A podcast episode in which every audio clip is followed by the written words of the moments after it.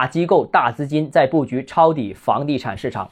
欢迎来到东浩之家买房。六月底的时候，有消息称啊，李嘉诚旗下的长江实业集团正在与汇丰银行接触，希望接手和景泰富和龙光集团合伙开发的香港豪宅项目。而六月底的时候呢，绿城中国在召开的股东大会上面，董事局主席张亚东表示，绿城现在最大的关注点是投拓。当下绿城采取的是两条腿走路，一条腿是公开市场拿地，另一条腿是启动收并购工作。而近日啊，保利发展与中国长城资管达成战略协议，将在金融不良资产投资领域、房地产投资领域以及共同设立风险化解基金等方面开展深度合作，实现优势互补、共同发展。另外，华润置地董事局主席李欣在年初部门讲话中提到，今年要积极审慎、高效地推进收并购。还有啊，险资也在闻风而动。五月三十一日，中国太平洋保险在中国保险行业协会网站发表公告，公司出资一点七二亿元投资上海黄浦区淮海中路项目。